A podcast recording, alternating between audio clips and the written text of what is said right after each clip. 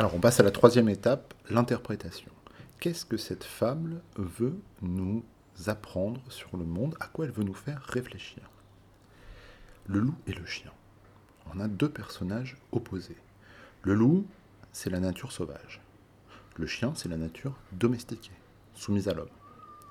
Dans le premier cas, la nature sauvage, on a donc le personnage du loup qui est maigre, affamé. La faim est une question récurrente qui vit aussi dans l'insécurité, la violence. Mais il a sa liberté.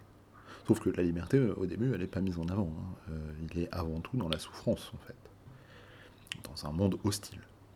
Le chien, à l'inverse, il est bien nourri. Il vit bien. Il a un confort matériel euh, qui fait qu'il se sent bien. Par contre, bah, il est soumis à l'homme, il vit dans la servitude la question euh, centrale de cette fable, c'est qu'est-ce qui est le plus important? La sécurité ou la liberté? Au nom de la sécurité, est-ce qu'on est prêt à renoncer à la liberté? C'est une question qui est tout à fait actuelle. Comme dans le loup et l'agneau avec la question du pouvoir euh, qui euh, prend les habits de la justice pour se justifier.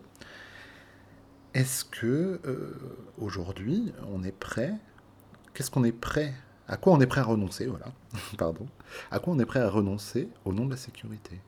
Euh, on a eu des attentats, on a en ce moment une épidémie, tout ça, ça nous fait peur, on a envie de sécurité, et est-ce que notre liberté à côté n'est pas menacée? Est-ce qu'on l'accepte ou est-ce qu'on tient à notre liberté euh, Et dans quelle mesure quoi? C'est vraiment une vraie, vraie, vraie question.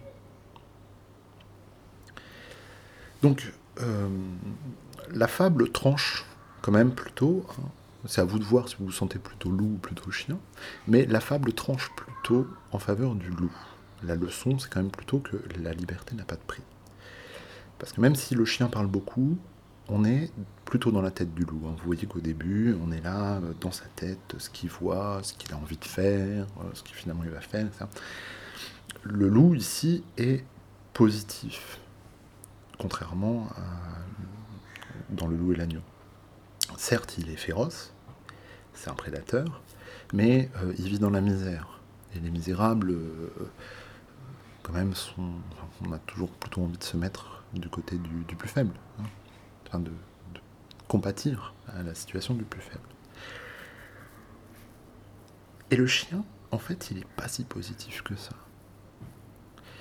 Ouais, il a des, signes extérieurs qui sont positifs. Il est gras, il a de l'embonpoint, il est poli. Mais euh, en fait, dans ce qu'il fait, euh, c'est un peu un traître. le chien, à la base, il était sauvage. Il a accepté de se laisser domestiquer. Et qu'est-ce qu'il fait? Ça consiste en quoi sa, servitude vis-à-vis de l'homme? Quand il décrit, on va, on va reprendre un petit peu hein, ce qui ce qui, il énonce un peu le contrat qui le lie à l'homme. Qu'est-ce qu'il doit faire et qu'est-ce qu'il a en échange? Qu'est-ce qu'il doit faire? Il doit donner la chasse aux gens portant bâton et mendiants. Donc il doit chasser les religieux et les pauvres. C'est pas, euh, pas des gens mauvais, quoi. Hein, il ne doit pas protéger la maison contre euh, des assassins, euh, des cambrioleurs, j'en sais rien, il doit chasser les pauvres qui viennent demander euh, une aide, de l'argent, un repas, machin. C'est la première chose. Après, il doit flatter ce du logis à son maître complet. Ça, finalement, là, on voit que sa liberté, non seulement il ne va pas où il veut, mais même il ne doit pas montrer forcément ce qu'il pense, etc. Il doit flatter les gens, on peut le transposer à l'être humain, hein, faire des compliments. Il doit plaire il doit jouer une comédie, la comédie de l'amour, de l'affection, pour plaire à son maître. Bon. En échange, il a quoi? Force relief. les reliefs, c'est des restes. Il n'a pas un plat à lui, il a ce que ses maîtres ont laissé, ce qu'ils n'ont pas voulu. Et puis, euh, alors il en a beaucoup, hein, d'accord. Puis il est quand même gras, donc ça, le nourrit bien. Hein, mais c'est des os de poulet et des os de pigeon. C'est des tout petits os, quoi. Un pigeon, c'est quand même minuscule. Des os de pigeon, un gros chien, ça, lui fait deux secondes, quoi. C'est rien, c'est nul. bon, il y en a beaucoup, hein, donc euh, visiblement ça compense, mais enfin, euh, comme ça, c'est pas terrible. Sans parler de maintes caresses. Donc il a aussi un peu d'affection, qu'elle soit euh, réelle ou pas, mais voilà. Donc on pourrait dire que le chien, c'est un peu un traître. Hein, il vient du monde sauvage, il vient des misérables, et son boulot consiste avant tout à chasser les misérables. C'est pas très noble comme travail. C'est pas fatigant, mais c'est pas noble.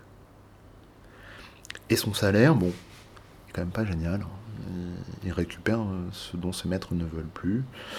Euh, et puis, bon, une caresse, un petit compliment, un petit mot gentil, ça, ça, mange pas de pain. Hein. On peut toujours distribuer des petits mots gentils, c'est facile. Donc voilà. Euh, le chien, après, évidemment, on peut transposer à l'humain. Ça, on, le ferait si on était en classe, on en discuterait. C'est quoi ce bruit? Bon, bizarre.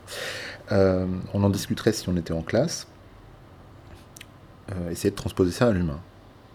Est-ce qu'on connaît des gens qui, pour un salaire pas terrible, acceptent de taper sur les pauvres?